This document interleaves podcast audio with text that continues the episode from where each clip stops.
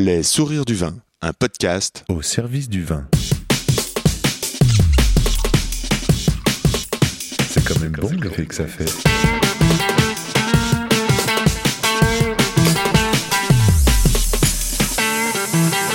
Attends, regarde, j'enregistre. Non, on fait silence.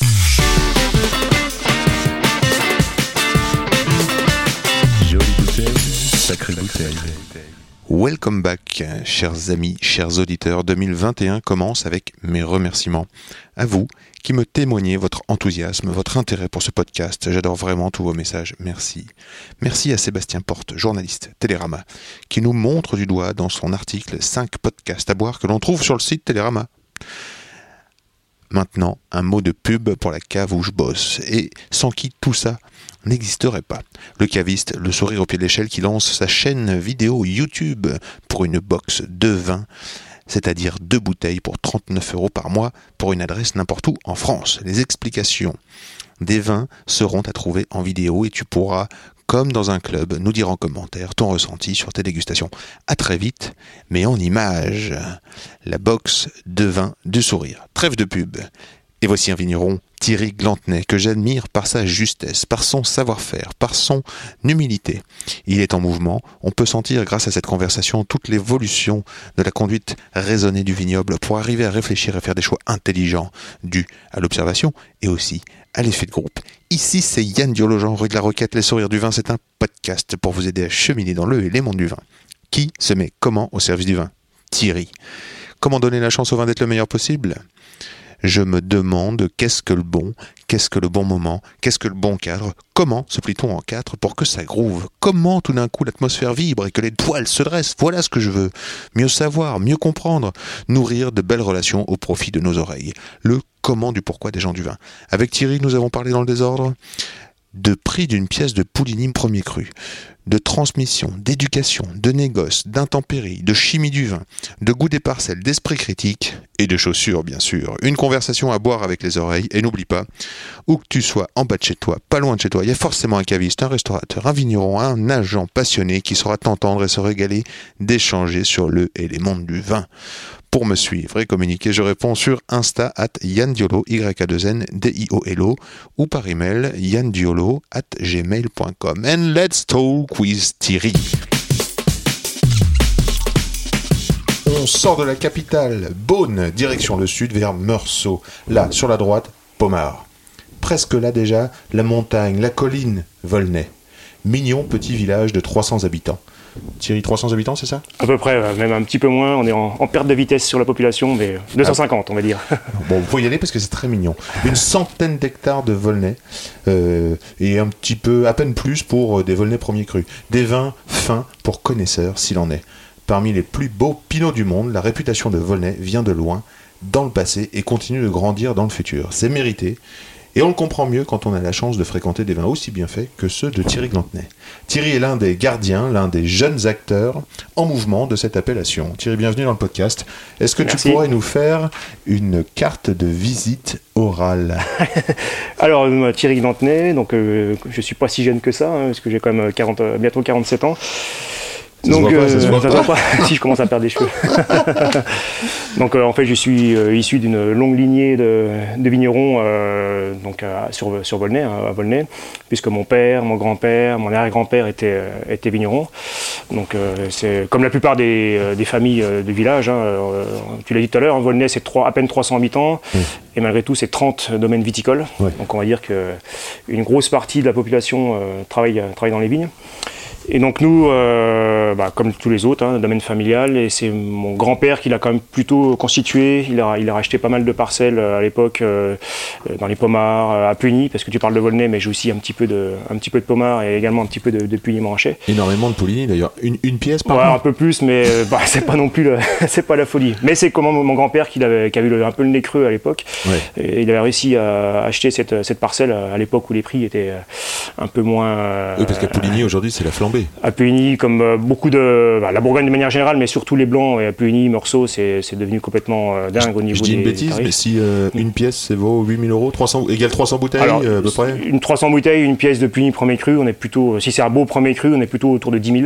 Ah, ça la augmente, pièce. ça augmente, ça prend de la valeur. ça prend de la valeur. Donc le vin, le vin est pas donné. Et la, la vigne, le foncier, comme on dit, c'est encore, c'est encore pire. Donc voilà. À l'époque, mon grand-père avait pu se permettre d'acheter ces, ces parcelles, ce qui fait qu'on a, il a réussi à constituer un domaine d'environ 8 hectares, Mhm. euh, essentiellement sur Volnay. hein. Euh, On a du, du Volnay village, on a quatre premiers crus sur, euh, sur Volnay, Brouillard, Centenot, Cailleret, Col des Chênes. Euh, deux premiers crus sur Pommard, Érugien et Saucy, et donc cette fameuse parcelle à euh, qui est le- les Folatières. Magnifique. Voilà. donc tu es vigneron de père en fils. vigneron de père en fils, mais mon père ne m'a jamais forcé, ne m'a jamais obligé à reprendre le domaine. J'ai des frères et sœurs. Alors je suis l'aîné, peut-être que j'ai pris la place de mes, mes frères et sœurs, mais Ouais. je pense pas. Ils étaient moins intéressés que moi par, euh, par le vin. Mais c'est pas venu euh, comme ça d'un seul coup. Hein. T'es ingénieur, c'est ça? Voilà, je- c'est ça. J'ai comme, disons qu'à 18 ans, J'étais pas vraiment euh, plus que ça intéressé par, euh, par le domaine. Et comme je marchais pas trop mal à l'école, euh, voilà, j'ai fait des études en physique, chimie, et j'ai réussi à avoir un diplôme d'ingénieur en chimie il y a quelques années. Donc c'est pour ça qu'encore une fois, mon père ne m'a jamais obligé, m'a jamais forcé à reprendre le domaine. C'est vraiment moi qui me suis posé des questions au fur et à mesure de mes études. Et quelques mois après avoir eu mon diplôme, ma place n'est pas, pas dans la chimie, je, reviens, je reviens à Bolnay. Est-ce que le vin c'est de la chimie? C'est de la chimie. euh, alors, le, le mot chimie peut faire peur. Bien euh, sûr, c'est mais- pour ça. Mais euh, le, le vin, c'est c'est de la chimie. euh, c'est la biologie et de la chimie. hein. C'est comme euh, le, le vin, c'est comme la vigne, c'est comme un être vivant. Euh, donc on parle, on soigne un- une plante, on soigne un être vivant. Enfin, on soigne. On essaye de la, la faire pousser, qu'elle donne les, les meilleurs raisins possibles. Après, c'est même de la biochimie parce qu'une fois qu'on a récolté les raisins, la transformation du raisin, enfin du, oui, du jus de raisin en vin, c'est de, de la fermentation alcoolique, c'est de la chimie, hein, c'est de la biochimie. Euh, mais encore une fois, il ne faut pas avoir peur du mot chimie, c'est quand même un processus naturel.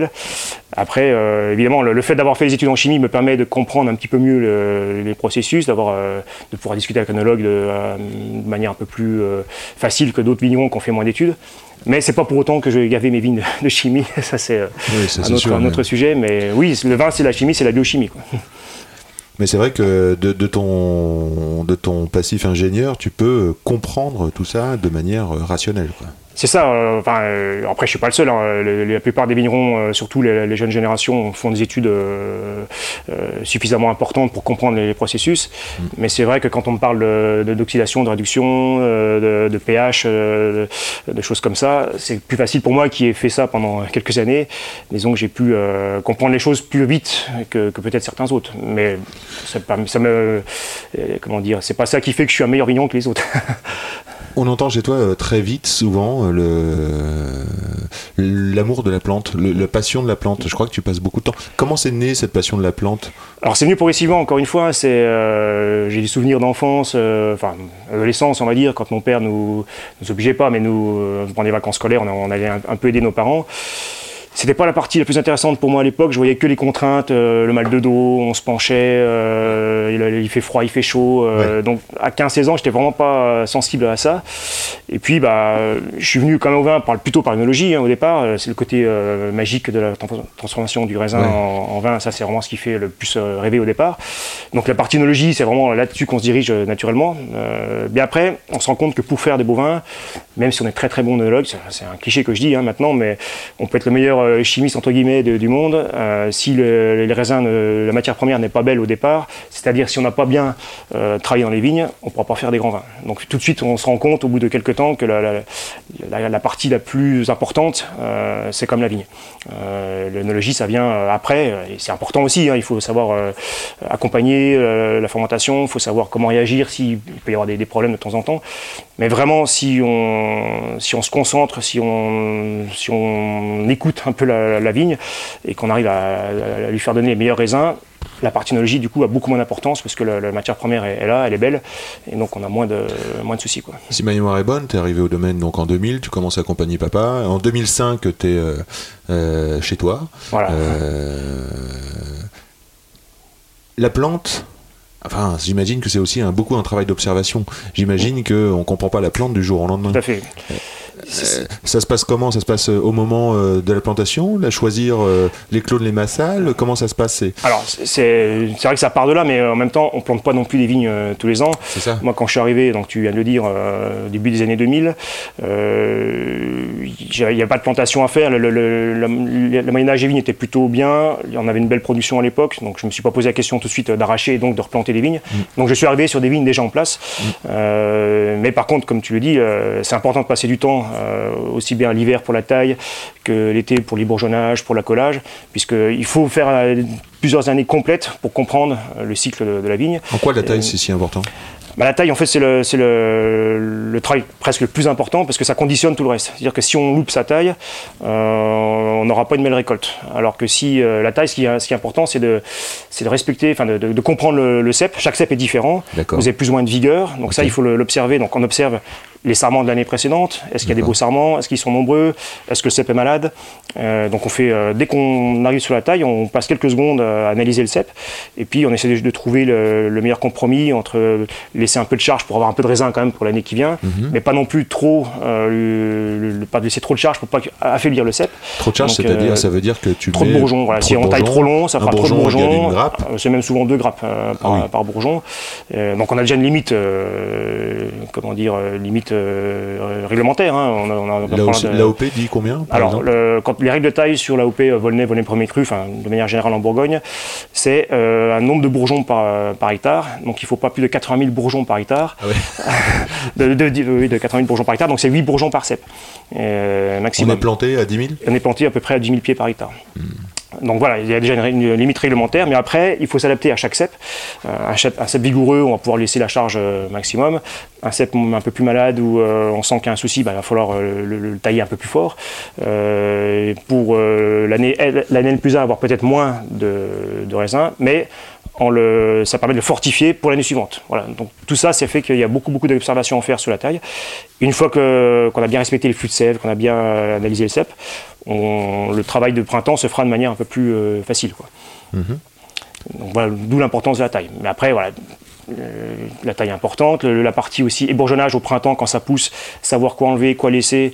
euh, Comment on choisit ça comment, bah, comment choisir les, les- les bourgeons qu'on va laisser, hein, Ouais, ouais, euh, ouais. ça c'est aussi important. Il peut y avoir des, des bourgeons qui sont bien placés, qui ne qui donneront pas de raisin, mais par contre on va le laisser parce que faut anticiper, se dire l'année suivante je vais pouvoir tailler sur ce, sur ce bourgeon-là, euh, parce qu'il est bien placé, il est, ça rajeunit le cep. Voilà, il y a plein de, plein de choses à, à faire. T'anticipes la vendange d'après. Oui, et quand on est bourgeonne, on anticipe la taille de l'année suivante. Donc faut- c'est pour ça que c'est un cycle en fait. Il faut toujours être euh, attentif. On ne peut pas faire n'importe quoi et se dire l'année N, euh, voilà, je, je vais faire comme ça, sans penser aux conséquences sur l'année N plus 1. Quoi. Cette compréhension-là, tu la transmets à tes équipes ou c'est toi qui fais tout? Alors non, euh, sur la taille, euh, on est trois à, trois à tailler. Euh, donc j'ai un employé permanent qui est là depuis très très longtemps, que mon père a embauché, j'avais 11 ans, donc Oui. c'est un, un vieux de la vieille, comme, on- comme on dit. Mais euh, justement, on aurait pu penser qu'il n'aurait pas voulu modifier ses habitudes. Et en fait, euh, si, il est, euh, il est très très sensibilisé à ça. Je lui ai même fait faire des formations euh, Ah, sur la taille qu'on appelle la taille vue au poussard, qui est un système de taille plus respectueux des flux de sève de la plante en général. Donc on a fait tous les trois, une saisonnière aussi, tous les trois cette formation il y a, il y a deux ans, pour les sensibiliser justement à ça. Et euh, encore une fois, si, les, si le travail de taille est bien fait dès le départ, on arrive quand même à, à mieux gérer le- la suite de, de la vigne. Quoi. Enfin, la Tout l'enjeu, c'est d'avoir un raisin euh, mûr, euh, euh, bon. C'est ça. alors, En fait, un- en fait, il faut un cep équilibré. Si le cep est équilibré, si euh, on le saucide pas trop, si euh, euh, s'il est juste, euh, encore une fois, équilibré, il va donner des raisins, euh, donc un nombre de raisins, euh, je sais pas, entre 8, euh, entre, entre 6 et 10 raisins, pour être un peu large, qui seront euh, ni trop gros ni trop petits, euh, donc bien équilibrés, bien en sucre, en acidité, euh, et la plante sera... euh, Avec du de- goût. Avec du goût, ouais, avec Parce des, des peaux un peu épaisses, avec... voilà, Limiter le rendement, ça, ça sert, concentre. Ça, ça Voilà, sert à Quand on limite le rendement, ça concentre les raisins. Alors après, il ne faut pas non plus aller à l'extrême. Euh, dire, bah, je vais tout tailler à deux yeux, je vais faire deux raisins par cep. Euh, et après, il n'y a plus de sens. Euh, Déjà, économiquement, c'est pas valable de faire deux raisins par cep. Mais même après, on, on va trop stresser le- la plante également. La taille, c'est quand même un mutilant. hein. Donc il faut, euh, on n'a pas le choix parce que si on fait pas la, si on fait pas de taille, euh, la vigne c'est une liane. hein. Elle va pousser, euh, on va pas, la- on va pas la maîtriser. Donc on est obligé de la tailler, mais il faut la tailler de la, la manière la moins mutilante possible. Et qu'elle soit, que le cep soit encore une fois soit le plus équilibré possible. Donc ça, ça se fait pas un an. Moi-même, au début, je, je taillais sûrement pas de la, la- la meilleure des manières, mais euh, au fur et à mesure, en, réfléchissant, en, en observant, en, en- en- comment dire, en tenant compte aussi des avis des autres vignerons qui sont un peu plus en avance, bah, cette fameuse tag Vieux Poussard euh, qui arrive maintenant euh, depuis quelques années, il faut toujours se remettre en question. Et puis Le raisin est sur la grappe. Ouais. Est-ce que tu laisses pousser la masse foliaire, comme on dit, Ouais. pour augmenter la photosynthèse? Est-ce que, que Alors- ça c'est quelque chose d'intéressant? Ça, oui, c'est par rapport à ce qu'on faisait à l'époque. Euh, J'ai augmenté, euh, la- comme tu dis, la surface foliaire, donc la, la hauteur de, de rognage. Euh, donc le rogner, c'est-à-dire que quand les, les vignes poussent, on les, on, on les coupe à un moment donné pour pas que ça, ça soit trop, euh, qu'elles partent un peu dans tous les sens. Euh, quasiment tout le monde fait ça, sauf certaines personnes, mais 99% des vignerons le, le font. Et donc au départ, on, on coupait un peu, enfin on rognait un peu trop bas, et donc il y a moins de surface foliaire, donc moins de photosynthèse, donc moins de maturité dans les raisins. Et la tendance générale, c'est quand même d'augmenter un petit peu la hauteur de rognage pour avoir plus de surface foliaire. Alors la contrainte, c'est que le- la vigne est plus difficile à, à conduire parce que comme ça monte, ça peut retomber, ça peut être un peu plus le chantier euh, dans les vignes. Mais euh, Ça peut venir faire de l'ombre à la grappe? Alors, c'est ça- c'est aussi un aspect important parce que on a appris euh, il y a 10-15 ans, on nous disait il faut absolument faire des raisins concentrés, euh, aérer les raisins pour qu'il n'y ait pas de maladie, pour que ça sèche, euh, que le ça sèche, passe que le vent passe, qu'il n'y ait Mhm. pas de maladie euh, due à des champignons comme le mildiou ou l'odium. Donc on a fait ça. Et maintenant on se rend compte avec les étés qu'on a qu'on a, on a, tout bien fait et on se rend compte qu'il y a des raisins qui sont au soleil et qui brûlent. On appelle ça l'échaudage. Donc on se dit est-ce qu'on a, est-ce qu'on fait pas, euh, est-ce qu'on fait pas un peu fausse route aussi avec les, la canicule, les canicules qu'on a maintenant? Échaudage, alors 2020, 2019, 2018, un depuis peu ou pas? surtout 19 et 20. 2018, ça s'est bien été. Passé. On avait une belle récolte, chaude, mais euh, pas trop. On n'a pas eu de, de coup de chaud à Mmh. 40 degrés comme en 19 ou en 20. Mais en 2019 et 2020, quelques parcelles, euh, des, des premiers crus bien placés, euh, bien, bien au sud, avec le soleil qui tape vraiment de- dessus. C'était des ça prémices. Est-ce que c'est un peu comme 2003 et 2005 alors, comme 2003, ouais, c'est 2003, les ouais, années qu'on a maintenant, euh, on va dire depuis euh, 2018, 19, 20, c'est quasiment les climats de 2003, parce que là, ça fait quand même quelques années qu'on vendange quasiment tout le temps fin août, début septembre, euh, Ça, à, part, à part hein. 2017 ou à part quelques exceptions comme ça. Mais le cycle de la vigne se raccourcit. Euh, ça, ça débourre euh, très, très, très tôt maintenant, euh, début mars presque, mi-mars, et on vendange. D'où les risques de gelée. D'où les risques de gelée de printemps. Donc ça, c'est aussi un risque qu'on avait un peu moins ces temps-ci, mais qu'on a de plus en Mais, plus euh, maintenant. 12, 13, 14. C'était la grêle, en 12 13, Grêle, 14. grêle, grêle. Ah oui, à Volnay, on a bien Ah donné. non, c'était euh, 16. euh, le- 16 le gelée. On a perdu deux tiers de la récolte en, Aïe, aïe, aïe. en 2016. Euh, donc on a les risques de gelée au printemps, on a euh, maintenant de les, l'été. La, la grêle l'été, et on a aussi le- l'échaudage maintenant, euh, les canicules de, de juillet-août qui font que les, les raisins brûlent. Quoi. Voilà. Donc ça devient compliqué pour faire des récoltes entre guillemets normales. Donc oui, on se pose des questions, on évolue, on, je reviens euh, le système de, feuillage. On se dit pourquoi pas, comme tu viens de le dire, peut-être euh, laisser pousser un peu plus euh, les vignes, quitte à presque plus rogner, refaire retomber les, les feuilles du sud pour protéger les raisins, de les mettre à l'ombre, on va dire, pour les protéger du soleil. Ça, c'est un truc euh, auquel je pense. Et Très intéressant. quelques parcelles, euh, une parcelle en particulier, les Volnay Centenaux, qui sont très très au sud, euh, enfin plein sud, Mhm. et qui un terroir très chaud, très calcaire, qui emmagasine la chaleur. Mhm. Euh, Peut-être que l'année 2021, si le profil de météo est le même, donc très chaud, peut-être je vais essayer de, de faire un truc comme ça, de laisser retomber le feuillage pour protéger les raisins euh, côté soleil euh, l'après-midi. ouais. Donc ça, ça peut être, euh, j'y ai déjà pensé, ça peut être une, enfin je suis pas tout seul encore une fois, mais c'est un truc qu'on sera amené à faire, euh, voilà, On se travailler compte- différemment. On se rend bien compte qu'entre euh, 2005 ma- et 2021 que tu t'apprêtes Ouais. à faire, on peut imaginer le parcours chaque année, euh, les ça. questionnements, chaque ça, année euh, euh, ses problèmes, et donc chaque année son, son apport d'expérience. C'est des problèmes et c'est pas toujours les mêmes problèmes. Encore une fois, euh, début 2000, on se posait pas du tout encore la question du réchauffement climatique. Et donc là, là, la priorité, c'était justement d'éviter d'avoir l'entassement de végétation, d'avoir de l'humidité, euh, aérer les raisins, euh, les- les- le feuillage. Donc c'était vraiment ça, on, on essaie de se diriger là-dessus. Qu'on sortait de on- 99, qui était, Voilà, euh, qui était une grosse année. euh, en qualité et en quantité. Voilà. donc on a fait ça plusieurs années et là, depuis 2, 3, 4 ans, on se rend compte qu'il va peut-être falloir euh, tendre la trajectoire un petit peu différemment et puis bah, tenir compte de ces fameuses canicules, de ce réchauffement climatique qui est maintenant bien présent. On constate euh, depuis 3-4 ans, là, c'est c'est évident. Quoi. Un dernier mot, tant qu'on est encore dehors. Euh, très vite, tu as arrêté le désherbage chimique, donc très vite, tu t'es mis au labo, Voilà. mécanique. Ça, c'est euh, dès le début. Donc, je, tu m'en parlais tout à l'heure, je suis arrivé en 2000-2001, on va dire. Première chose que j'ai fait, c'est d'arrêter le désherbage chimique, que mon père faisait comme, comme beaucoup à Mhm. l'époque. Donc ça fait presque 20 ans maintenant qu'on a, qu'on a arrêté. Donc on est revenu au labour. euh, alors euh, on a déchaussé pas mal de vieux cèpes à l'époque. euh, mon père poussait des cris d'orfraie des fois. J'imagine. Mais, voilà. Mais on était obligé de passer par là. Il fallait absolument, comment dire, renouveler un peu la terre, la, la- la- la- la purifier un peu de tous ces, produits-là. Donc, donc on a fait ça, on fait ça encore maintenant. Je mets toujours pas de désherbant. Mais alors, encore une fois, une évolution. On se pose la question, labourer la terre, c'est pas si bien non plus, quoi. Euh, on coupe. C'est euh, labour labour ou c'est griffé alors, euh, c'est pas des c'est pas des labours profonds. hein. Je fais je fais un griffage au printemps, je fais des, des passages intercept. Je fais pas de, de sous-solage ou de, je retourne pas complètement les horizons de, superficiels de, de la terre. Mais malgré tout, Pourquoi c'est pas idéal? Bah parce que euh, on, élimine une partie des vers de terre qui sont présents à la surface. Euh, tous les- toute la faune, toute la microfaune, la microflore euh, Qu'il faudrait qui, qui enfin, faudrait préserver un peu. Euh, il faut, idéalement, un, sol, ça ne devrait pas être labouré. Mmh. Mais si on fait pas ça, l'herbe pousse et puis euh, ça fait une concurrence énorme par rapport à la vigne. Euh, donc il se pose la question, euh, voilà, euh, si on, veut- si on veut faire une récolte à peu près normale, on peut pas non plus se permettre de ne pas labourer.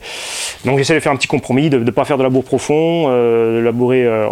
On, tolère maintenant beaucoup plus d'herbe dans la vigne qu'il y a 15 ou 20 ans. C'est sûr. Et puis euh, maintenant, je finis euh, dès que l'arrivée fin juin, début juillet, je laboure plus euh, pour plus abîmer les sols. Et puis on fait que de la tonte après. Donc on laisse un tapis d'herbe, mais on tombe pour pas non plus marcher dans les herbes comme ça. Et on essaie de trouver encore une fois un compromis pour faire le moins de mal possible à la terre. Ouais. Donc là, on en est à cueillir le raisin. Tu Ouais. cueilles de mémoire en petites cagettes, euh, ça fait Voilà, 10-12 kilos. 12-15 kilos. Voilà, c'est trié. Table de tri vibrante. Euh, T'as des turbidités très propres parce que du coup, tout est. euh, Alors, turbidité, c'est ton vin est clair. Voilà, Donc, t'as pas besoin de filtrer tellement. C'est ça. Bah, depuis 10 ans, j'ai pas filtré un vin. hein. Euh, ça, en fait, quand on regarde tout le process, donc on a bien travaillé dans la vigne, on a des, des beaux raisins, on les recueille à la main, évidemment, il n'y a pas de machine, dans des petites euh, caisses euh, 12-15 Ils kilos, sont pas écrasés. euh, qui sont pas écrasées. Pas besoin de souffrer. Euh, j'en mets très peu, j'en mets un peu, mais euh, pas, pas beaucoup. Le blanc, je mets pas du tout. Quand je fais le, le punni, pressurage, il y a zéro soufre euh, sous le, sous Pour le éviter les problèmes d'oxydation, pour qu'ils prennent Voilà, son pour éviter, les, oxygène. voilà, pour éviter les, les problèmes de prémox qu'on a beaucoup observé sur les, Dans les années blancs. 2000, c'était un Donc, euh, voilà. ouais. Et donc en faisant ça, on va oxyder tout de suite les molécules sensibles. Ouais. Et du coup, on les retrouve pas dans les, dans les vins euh, durant l'élevage. Il paraît que ça fait peur au début.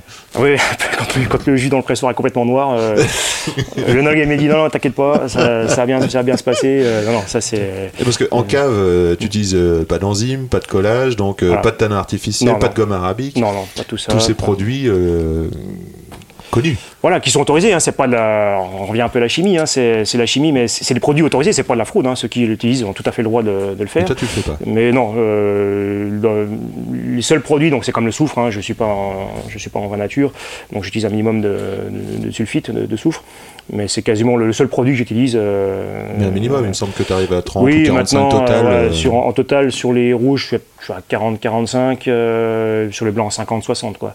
Donc on, on souffre. Est-ce qu'on peut euh, ça, par exemple, euh, aux techniques et aux produits que pourrait, pouvait mettre dans les années 80 euh, ton père ou grand-père Bah, c'était euh, eux, c'était l'inverse. ça, C'était euh, encore une fois, c'est pas eux qui souhaitaient ça, mais c'était tout un environnement. Oui. Euh, c'était là, là, c'était l'époque de la vraie chimie euh, lourde, on va dire. Oui. Bah, si on compare à 25 ans en arrière ou 30 ans, oui, c'était désherbé chimiquement. La plupart des vignerons le, le faisaient. Les, les traitements, on n'a pas parlé des traitements contre les maladies, médiodium, euh, mais c'était. si on compare mon. C'était systématique Ouais, ça y est beaucoup. Alors, médiodium, faut, faut quand même faire attention parce que ces maladies, il faut les prendre euh, en, en- en prévention. Mais malgré tout, euh, on met plus de- d'insecticides. Enfin, moi, je mets plus d'insecticides, plus d'acaricides, euh, toutes les choses qu'à l'époque les, les gens, les gens mettaient. Donc, moi, je, je pense que je mets trois fois moins de produits qu'il y a 25 ans quoi, dans, dans les vignes. Donc, c'était après, c'était aussi vendangé en benne. donc, c'était assez trituré. C'était mis en cuve avec des gros tuyaux. Alors que maintenant, c'est fait par gravité avec des petits bacs en inox. Enfin, tous ces paramètres-là additionnés les uns après les autres fait qu'on arrive à voilà 15 ans euh, d'évolution. voilà, il y a une évolution, mais il n'y a, pas de révolution, mais voilà, des, des petites touches à chaque fois. te- Mmh. On essaie de réfléchir un petit peu euh, tous les ans. euh, Qu'est-ce qu'on peut améliorer Je dis pas que je fais des vins, enfin que je fais j'ai pas fait des choses extraordinaires. J'ai pas révolutionné du tout la, la- la viticulture ou l'œnologie, mais c'est on observe petite touche par petite touche tous les ans. Tiens, qu'est-ce que je peux faire pour pour améliorer euh, voilà. Enfin, on se rend compte que chaque décision respire l'intelligence, l'observation Oui, on et essaye. une volonté, un cap de faire au mieux possible. Voilà, c'est ça. Alors, euh, sans être. euh, Enfin, je suis quand même un scientifique à la base. Euh, J'ai pas envie non plus d'être trop dans le dans l'extrémisme. euh, Enfin, l'extrémisme, c'est pas, c'est pas un beau mot. Mais j'ai pas envie d'être dans le côté des natures, de ne plus utiliser aucun produit. euh, je veux quand même maîtriser les choses. Euh, alors, je dis pas qu'ils maîtrisent pas, hein, mais euh, j'ai quand même un cadre, euh, encore une fois, scientifique, carré, qui me fait que Mm. Euh, Je m'interroge sur ton cap, c'est-à-dire que je me demande euh, euh, qu'est-ce que tu vis, c'est-à-dire que Volney pour toi c'est quoi? Qu'est-ce que ça doit être? Ou qu'est-ce que tu attends d'un Volney? Un beau Ah. Volney c'est quoi Alors, bon Volnay, dans le, enfin, c'est, c'est peut-être un, comment dire, euh, très connu de dire ça, mais un, un Volnay, c'est la finesse, c'est l'élégance, c'est les vins euh, purs. C'est Oui. aussi pour ça que la pureté, ça passe par le fait de mettre quand même moins de, moins De de, cochonneries dans le, moins de produits dans, dans les vins. Et euh, un beau Volnay, c'est le mot, le mot, c'est élégance, quoi. Voilà, la finesse, l'élégance, la, la pureté, le, le côté très.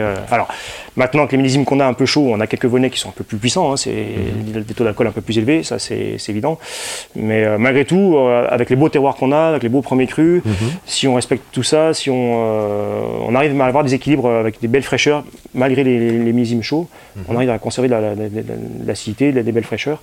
Donc euh, voilà, que un beau Volnay pour moi c'est un cailleret, voilà, c'est euh, le terroir le plus mythique pour moi, Volnay. Le plus fin, donc Voilà. des petits cailloux, Ouais, réputé pour ça, sa finesse. Très argilo- argilo-calcaire, comme il faut, exposé comme il faut, Et très sud. fin, euh, voilà, sud-sud-est.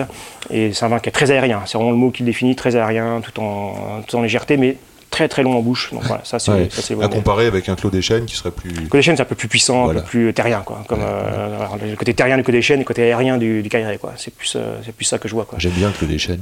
Ouais. Non, non, mais c'est. euh, Mais c'est j'aime bien bon. aussi les centenaux. Centenaux, euh, ouais, sur c'est ça. C'est un beau terroir aussi. euh, là, pour le coup, euh, avec beaucoup de, comment dire, un peu plus de structure également. hein. C'est, euh, c'est des vins avec beaucoup de calcaire, euh, très, miné- très minéraux également. Donc euh, chaque terroir, comme partout, hein, chaque terroir a ses différences. Mais euh, c'est vrai qu'un vrai Volnay, voilà, c'est pur, c'est fin, c'est. euh, C'est les caillerets, quoi. Voilà. Il n'y a pas un dicton avec les caillerets justement qui dit euh, euh, un vrai Volnay, enfin ou qu'un vigneron doit posséder un Volnay. Ouais, cailleret, le dicton exact, euh, qui n'a pas de Cailleret ne sait ce que vaut le Volnay. c'est quelque chose comme ça. Thierry, sur ces belles paroles, Voilà. on va écouter, on va écouter ton choix musical et un choix musical qui envoie du rock. Je le cherche ici. Tu vois, je fais pas beaucoup de coupes, mais Mm. par exemple dans ces cas-là, je ferai une coupe. Ouais. Connectez-vous. Je sais pas si j'en dis trop, si je. C'est super, Thierry. Si c'est, ça Aucun convient, problème. Mais c'est super. J'ai l'impression d'être en cave avec toi. Alors attends, la technique. D'habitude, je suis plus frais. Pof, smoke on the water. Voilà.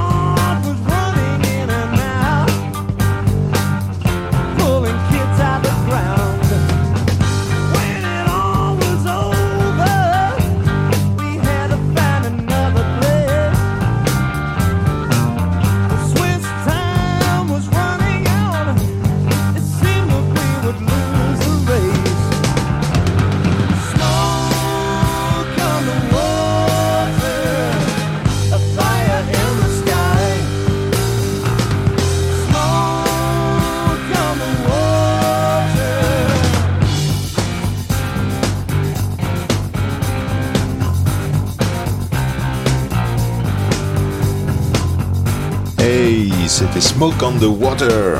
Qu'est-ce que ça fait comme bien? Ah, c'est clair que c'est. J'aime beaucoup le côté rock, très. euh, voilà. Euh, ça bouge, c'est euh, c'est ce que j'aime. Ça met la patate. hein. voilà. Comment euh, tu développes ton esprit critique? Parce que j'ai l'impression que tu étais très critique vis-à-vis de, de la génération précédente. Alors oui, critique. euh, je- enfin, si mon père écoute le podcast, il va pas être content. mais euh, non, mais c'est pas de leur faute. Enfin, je critique. Je critique le, le travail qui a été fait à Je dis l'époque. pas que tu critiques mais- négativement. Voilà, je dis non. que tu as l'esprit Oui, critique. tout à fait. Mais euh, c'est vrai que euh, je pense qu'à un moment donné, on a, ça- ça- on a fait fausse route dans le côté tout, tout chimie, tout, et ça manquait un peu d'analyse, ça manquait un peu de, de recul. Donc c'est vrai que bah, je suis pas le seul encore une fois, hein, mais on, on s'est tous rendu compte qu'on ne pouvait pas continuer comme ça. Euh, on parlait d'équilibre de raisins euh, avec des, des raisins un peu matraqués, enfin des vignes matraquées par la chimie comme ça. On ne pouvait pas avoir les mêmes équipes que, que ce qu'on peut avoir maintenant. Quoi. Mhm. Euh, c'est vrai qu'il y, a- il y a une décennie, enfin deux, trois décennies, on va dire des années 60, des années 80, qui ont été, euh, où les, les vins issus de ces années-là sont quand même loin d'être les meilleurs, à part quelques exceptions, quelques, quelques millésimes euh, qui sortent du lot. Alors que quand on regarde bien, avant la, avant la chimie, hein, donc euh, on va dire avant les années 50, Mhm. on a encore quelques grands millésimes de l'époque où les, les- les- nos grands-pères ou arrière-grands-pères n'avaient pas le- les engrais comme, comme maintenant, n'avaient pas de- d'insecticides, de- de- d'herbicides. Mhm. Donc eux faisaient plus les mains comme nous maintenant. Enfin, euh, c'est, alors, on a plus de technologie maintenant, on, sait mieux maintenant pourquoi il faut faire les choses comme ça. Mais eux n'avaient pas les- tous ces produits-là, donc ils ont réussi à faire des grands vins à cette époque-là euh, parce qu'ils faisaient pas, euh, ils ont pas matraqué les vignes. Quoi. Un millésime vite fait comme ça euh, qu'on devrait chercher en tant qu'amateur euh, pour se rendre compte?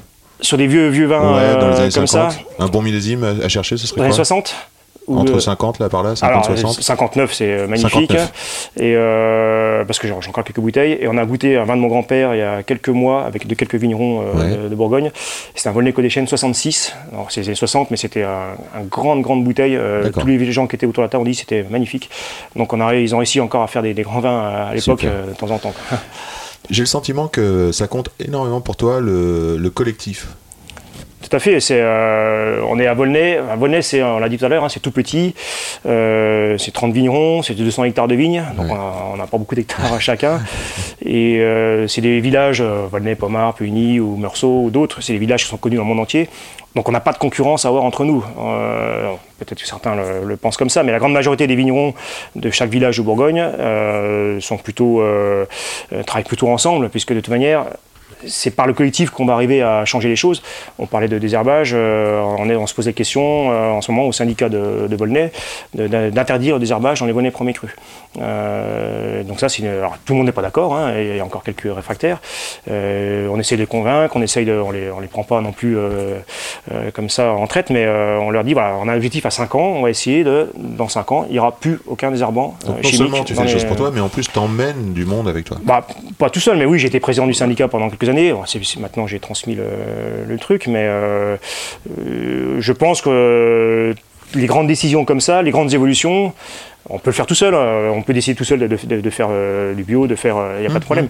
Mais si on le fait ensemble, euh, sur un village, encore une fois, comme Volnay, il n'y a que 200 hectares, si tout le monde euh, a la même sensibilité, euh, enfin, en tout cas dans, dans- dans- dans le, dans le bon sens de l'évolution, on va dire, ça sera euh, une force de frappe plus importante et ça sera C'est plus la force de facile à- l'AOC, finalement, c'est la force c'est de ouais. c'est ça, c'est la force de l'AOC. La- Les AOP, les AOC euh, Volnay, ça appartient avant tout aux vignerons de Volnay. Donc c'est à nous de, de- de- de- de défendre cette appellation-là, enfin ces appellations-là, et de les, valo- de les valoriser au mieux, de les, euh, voilà, de- que ça se fasse connaître de la meilleure des manières dans le monde entier.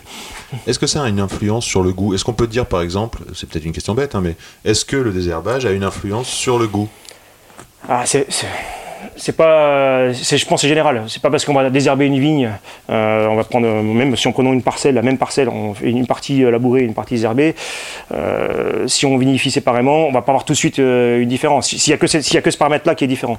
C'est un Mais- ensemble de Mais paramètres. c'est un ensemble de paramètres et au bout du compte, enfin, le désherbage chimique, euh, encore une fois, ça va tuer toute la microflore, Toute la vie. toute la vie du sol. Donc au bout d'un moment, c'est sûr que ça va appauvrir le sol. Donc ça va, on aura des raisins moins équilibrés. Donc au bout d'un moment, ça Donc tu es obligé de levurer, donc donc tu as moins Voilà, de, ce sera des, des choses comme ça. euh, plus de technologie à apporter. euh, moins de population, plus de standardisation. Voilà, c'est ça. Alors que si on laisse chaque terroir, quand on les a pu, on a des, des petites fleurs qui poussent, euh, qui sont Ouais. différentes entre chaque parcelle.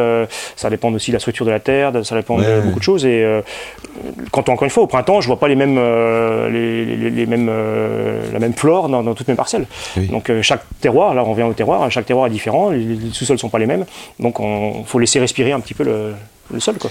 Alors, euh, le collectif, euh, la réflexion dans l'ensemble, euh, la locomotive parce que tu as été président, et, mais tu es aussi professeur au. CFPA. Là, là où j'ai où j'ai fait mes études entre guillemets parce que donc on a parlé du diplôme d'ingénieur en chimie, mais avant de reprendre les vignes familiales, il a fallu que je me reforme un Hmm. petit peu dans, dans- spécifiquement dans, dans les- dans le domaine du vin. Et donc j'ai fait une formation en 98-99, toi ça remonte, ça commence à Oui. remonter un peu, euh, au CFPA de, de Beaune. Donc c'est un organisme qui dépend du lycée viticole de Beaune, qui est assez, assez connu. Et on forme les, les gens euh, au métier de la vigne. Il y a différents types de formations. Mhm. Qu'est-ce que t'enseignes? euh, Alors moi j'enseigne plutôt le côté œnologie. Eno Euh, donc les vinifications en blanc, en rouge, euh, euh, tout ce qui se rapporte à l'œnologie, mais je fais aussi des, des jurys de taille, des choses comme ça, ou des jurys de rapport de stage. Ah voilà. Donc c'est assez. en fait, c'est donc j'ai fait ma formation en 98-99 et dès l'année suivante, à l'époque, il y avait des cours de chimie qui sont plus obligatoires maintenant, mais il y avait des vrais cours de chimie pure entre guillemets, enfin adaptés au vin, mais la vraie chimie. Et comme la prof de chimie de l'époque arrêtait l'année suivante, ils m'ont demandé tout de suite, dès l'année suivante après mon diplôme, est-ce que ça t'intéresse de, de- de reprendre les cours Et j'ai dit, bon, pourquoi pas J'ai encore jamais été prof, hein, et puis ça m'a tout de suite plu. C'est vraiment quelque chose que la transmission, le côté pédagogique, euh, sentir, ouais. ouais, j'aime, bien ça. Et, euh, alors je fais pas beaucoup d'heures, je fais peut-être 40-50 heures euh, de cours euh, par an, mais voilà, j'aime bien ce côté transmission. c'est quel euh, public? euh, c'est souvent des, des adultes, hein, c'est des, des adultes en reconversion la, la plupart du temps. Donc, euh, il y a encore quelques années, euh, j'étais souvent presque le plus jeune dans la salle hein, en, tant que, en tant que prof. Euh, Maintenant moins, parce que comme tout le monde, on, on Le vieillit. plus jeune et plus d'expérience, c'est Voilà. pas mal. Mais euh, donc j'ai des gens, mais tous les profils, hein, euh, des citadins qui voulaient euh, euh, reprendre un domaine, ou, ou des, des- des fils de vignerons comme moi qui ont fait autre chose avant, qui veulent euh, aussi Ouais. euh, euh, retravailler dans la domaine. Donc euh, voilà, donc il y a vraiment tous les profils, toutes les euh, toutes les nationalités, parce que bon, il y a des Français évidemment, mais euh, il y a beaucoup euh, d'asiatiques, euh, des Chinois, des Coréens, des Japonais, Ah oui. qui sont passionnés par, par le vin. Et Ils font ça pour la culture ou ils font ça pour devenir vigneron Certains veulent travailler dans le vin en France ou Ouais. dans l'import-export au Japon, en Corée. donc moi j'admire parce que bon, forcément je fais pas des cours en coréen ou en japonais. Tu les fais en anglais non, non, non, en français. En ils, français. ils apprennent le français et Ah oui. ils sont vraiment impressionnants. Donc beaucoup de voilà, beaucoup d'asiatiques et puis bon j'ai eu des américains, j'ai eu de, enfin, c'est assez international à Beaune parce que c'est un- c'est une formation assez réputée euh, qui marche bien parce qu'il y a beaucoup de, de profs comme moi qui sont intervenants euh, extérieurs on va dire. On n'est pas prof à 100% et donc on fait euh, vous voyez, on fait partager beaucoup nos, notre, notre expérience quoi. Il y a même cette année depuis cette année une demi-journée dans l'année je les accueille au domaine et euh, je remonte le matériel, on, déguste, on, on parle. euh, voilà. Est-ce que échange, euh. t'as- est-ce que c'est un autre métier, ça, quand même, la pédagogie? C'est pas un truc. euh, Non, et, c'est pas et je inné, ça pensais pas être fait pour ça. Bah oui, on apprend sur le tas, hein, comme, comme on dit. Ouais. Euh, Moi, pareil, je pensais pas être euh, bon pour ça, je pensais pas que ça m'intéresserait. Et j'ai un peu hésité au début, et puis euh, je me suis lancé, et finalement, je me rends compte que j'aime beaucoup ça. Euh, expliquer les choses, partager, euh, transmettre. euh, et je pense que les gens sont contents, parce que j'ai plutôt des retours positifs de la part des, de mes anciens élèves, entre guillemets. Donc, Ouais, j'en suis sûr. non, c'est vraiment, j'aime ce côté-là. euh, Qu'est-ce qu'ils viennent, tes anciens élèves? Ils ils- ils s'installent, ou alors ils font du commerce, ou alors ils font. C'est des- ça, ou même simple, enfin simple. euh, Je travaille juste dans les vignes en tant qu'employé, en tant que. Le- c'est comme un secteur qui recrute euh, assez facilement, donc la plupart trouvent du travail. S'ils sont pas eux-mêmes vignerons, ils peuvent être employés dans un premier temps, ils peuvent faire du commercial, ils peuvent. euh, mais beaucoup euh, restent dans le milieu du vin. Est-ce que tu as un programme pédagogique fort imposé? Et est-ce que ce programme correspond à tes valeurs? Alors, euh, disons que quand on fait la vinification, euh, ouais, par exemple, on prend une vinification en rouge, mais les responsables de l'établissement vont pas me dire tu apprends la vinification en rouge traditionnelle avec. euh, Non, c'est vraiment euh, justement l'avantage, c'est que c'est notre sensibilité qui doit qui doit rentrer en jeu. Et je suis euh, ils- durant leur scolarité, ils vont voir d'autres profs avec d'autres sensibilités. On m'a jamais dit tu dois absolument parler de ça, euh, ou ne parle pas de ça, ou voilà. D'accord. Donc euh, c'est pareil pour la taille. euh, bon, il y a la taille bio euh, simple en Bourgogne euh, il faut qu'ils apprennent parce que ça c'est vraiment la, la- la taille euh, de basique. Mais euh, chaque, on voit bien quand on fait les, les examens de taille, chaque prof ou chaque examinateur a une sensibilité différente. Donc, euh, et c'est bien aussi pour les élèves, parce que, enfin pour les, les apprenants, parce qu'ils ils arrivent à voir différentes écoles entre guillemets, et ça leur permet de se faire une idée aussi par eux-mêmes. quoi. Ouais. On sent bien que c'est un métier de, de savoir-faire. Oui, c'est ça. Et, euh, et je trouve, encore une fois, le, le côté euh, transmission, en étant aussi dedans 90% du temps, parce que c'est pas mon métier euh, de sûr. base, c'est vigneron, c'est pas prof.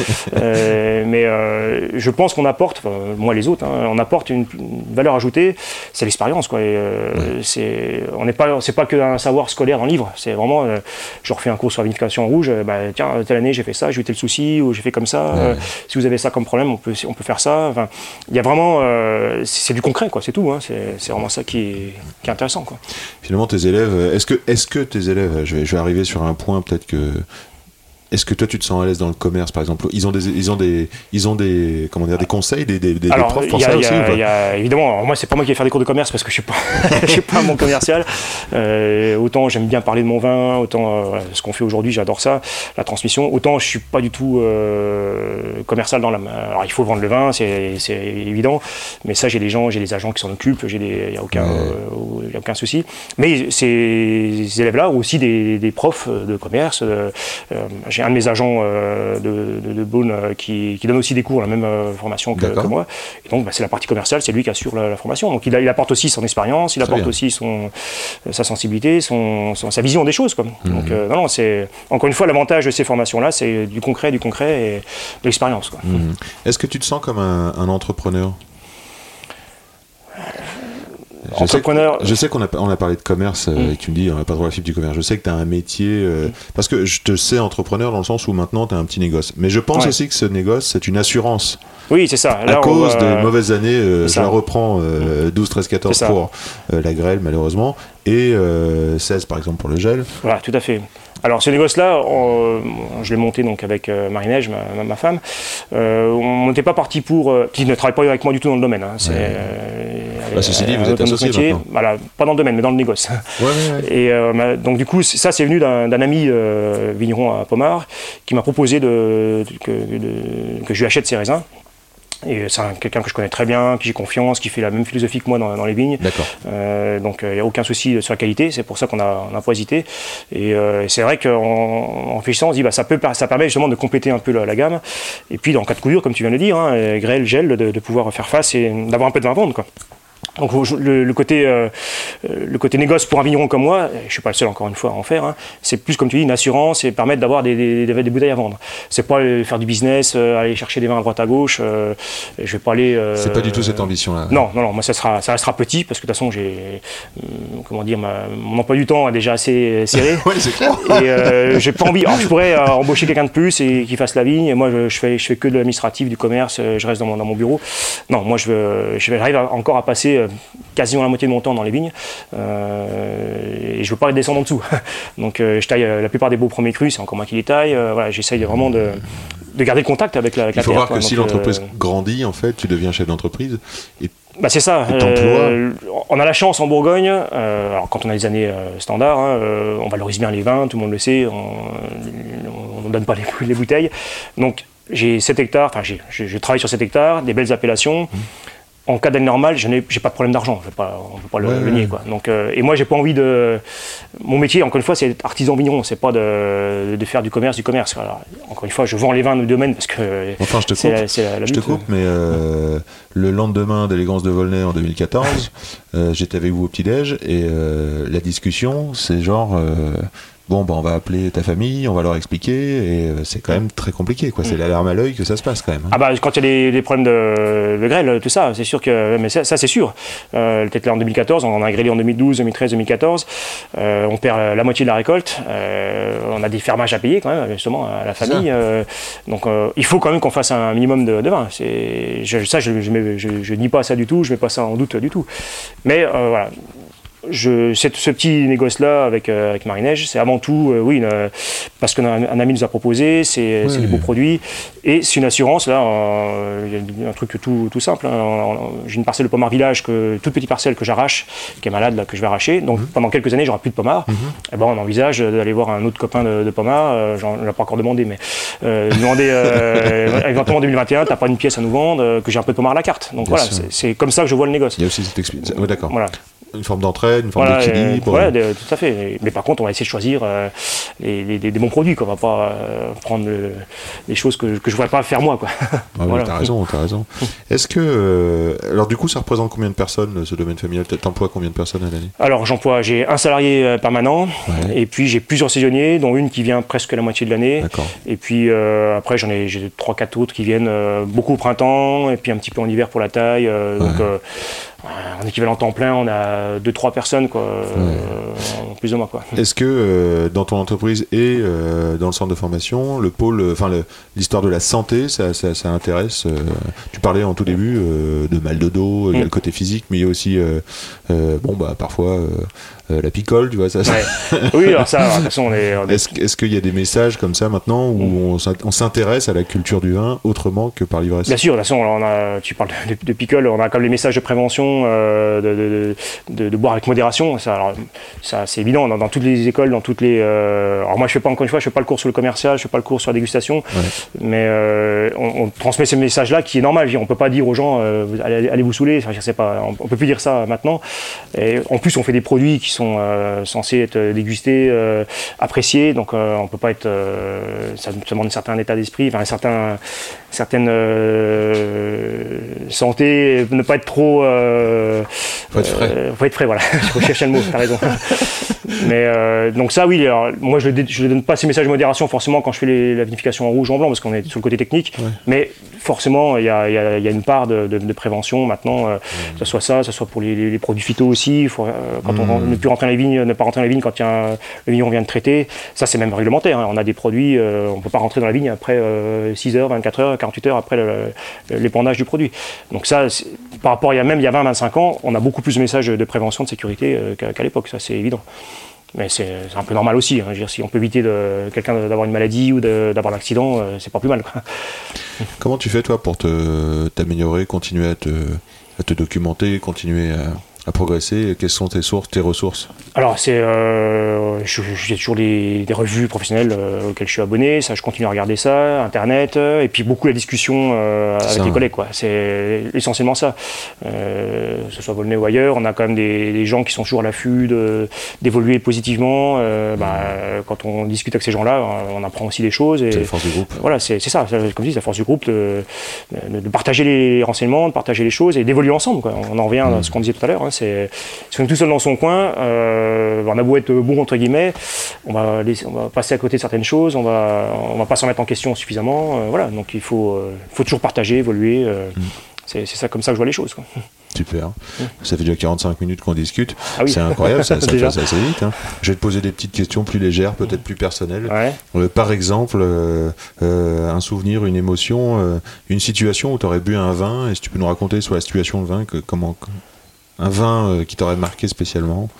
Alors euh, justement, c'est pas, pas forcément un vin de, un vin de Bourgogne. Ouais, bah non, j'ai- cool. Mais euh, c'était, on parlait du groupe tout à l'heure. C'était à l'ép- à l'époque, on faisait euh, moment de la vente des vins euh, de Beaune, Ouais. de 3 millions de Volnay. On se mettait ensemble, on invitait chacun de nos amis. Et on faisait une petite polée entre guillemets au mois de novembre dans, dans une cuverie euh, avec les, les saucisses au- à la gêne. euh, donc ça, c'est vraiment les ambiances super sympas. Euh, traduction, alors polé c'est teuf, et euh, saucisse à la gêne, c'est quand on a fait les, quand on a fait les vendanges, euh, on a les on a les, les rafles on pourrait dire et on cuit la saucisse à l'intérieur. Voilà, ça donne un super goût, C'est- magnifique.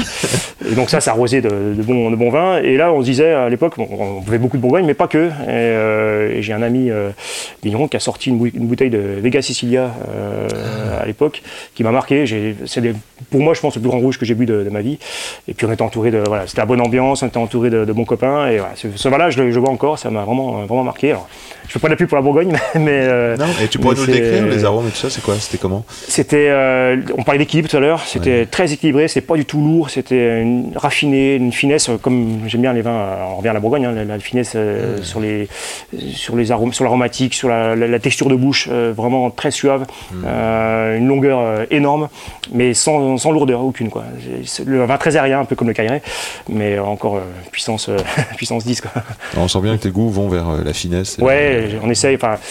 Même si je sais que je fais des vins, tu parlais du Côte des Chênes ou des Pommes Marégiens, c'est des vins plus puissants, plus, euh, Ouais, mais- euh, mais que j'apprécie aussi beaucoup. hein. Mais euh, là, euh, encore une fois, j'ai goûté mon, mon de 2019. euh, j'ai qu'une pièce. hein. mais euh, le goûter avec des amis il n'y a pas longtemps. Met les dents, c'est- floral, c'est euh, c'est délicat, c'est euh, presque envoûtant et c'est une longueur euh, énorme. Quoi. Donc c'est ça qui, c'est ça que j'aime. Voilà. Quel est le pouvoir magique du vin? Le pouvoir magique du vin, bah, c'est euh, encore une fois, c'est le, côté euh, convivial, quoi. C'est euh, ça, c'est le côté on est ensemble, on partage une émotion, on partage quelque chose, quoi. C'est boire du vin tout seul, ça n'a pas ça d'intérêt. Enfin, ça peut être le meilleur vin du monde, si on est tout seul, on va pas le partager avec soi-même, quoi. Dire, c'est T'as des moments de solitude dans ta cave?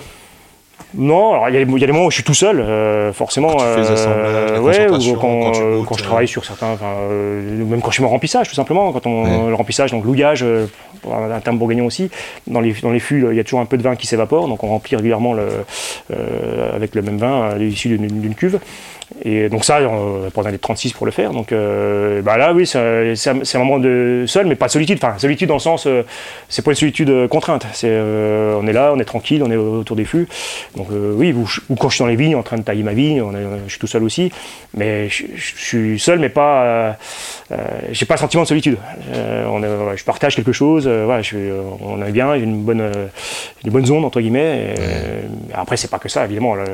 On- je suis souvent aussi avec, quand on avec les clients, quand on est avec mes employés. Bien sûr, alors bien là, sûr. on est aussi des parties, on est ensemble. Mais oui, euh, un petit moment dans ma cave ou un petit moment tout seul en train de tailler ma vigne. euh, Ou Tailler la 20 ans, vigne et, euh, et houiller, par exemple, ça sont des opérations un peu. Je me les figure un peu comme si qu'on était en méditation, parce que Ouais, c'est ça. On, on est, euh, comment dire, euh, oui, méditation, ou Ouais. en tout cas, on, la- on laisse un peu voguer un peu le- l'esprit comme ça. c'est ça.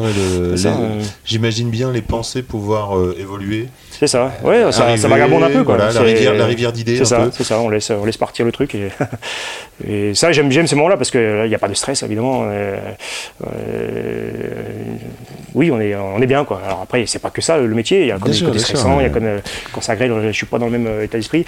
Mais, mais, oui, il y a quand même des, des moments comme ça où on, on est bien, quoi.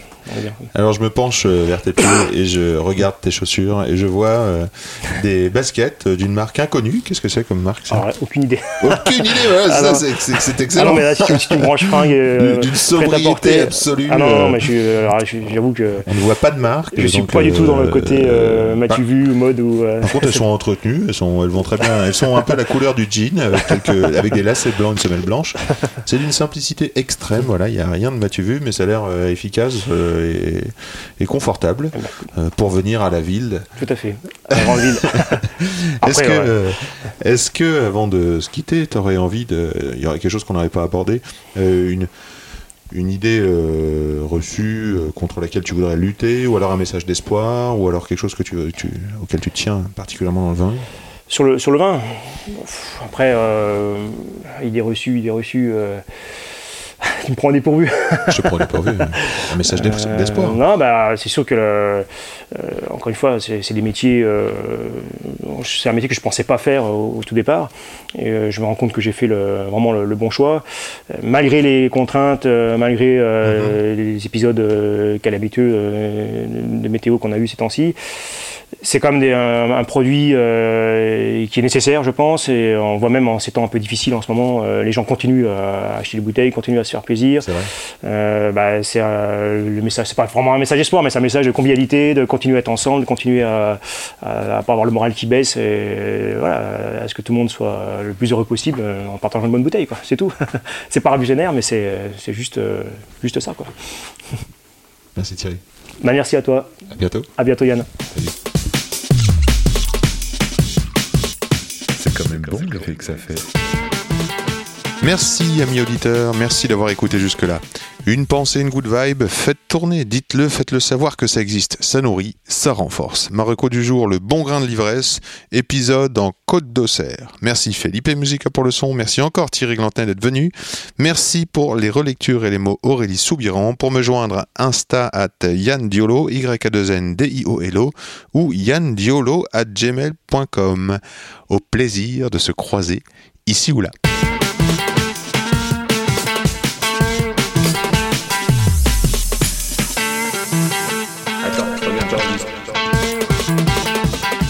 Silence.